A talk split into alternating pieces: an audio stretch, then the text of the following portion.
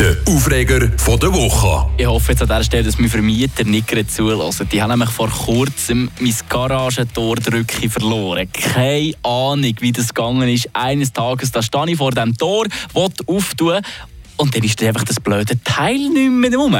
Ihr müsst wissen, ich wohne darum in so einem Block, der eine gemeinsame Einstellgarage hat. Sprich, man braucht eine Fernbedienung, damit man das Garagentor auf und zu machen kann.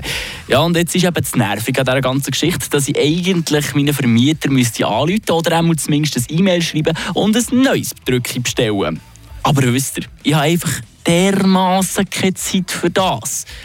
Und vielleicht bin ich einfach auch ein bisschen zu faul, muss ich an dieser Stelle auch zugeben. Ja, und darum muss ich jetzt jedes Mal zum Garage herfahren, das Auto abstellen, den Schlüssel in die manuelle Öffnung stecken, drehen und dann umgekehrt, wenn ich rausfahren will, muss ich aus dem Auto aussteigen, das Knöpfchen drücken beim Tor, wieder einsteigen und losfahren. Ja, und eigentlich äh, ist mir schon lange klar, was die Lösung für das ganze Problem ist. Wenn ich mir nämlich die Zeit zusammenrechne, wo ich das Prozedere mit Auf- und Zutun schon gemacht habe, die Woche, ja, dann wäre ich auch zehnmal schneller gewesen, wenn ich dann einfach kurz geschrieben oder angerufen hätte.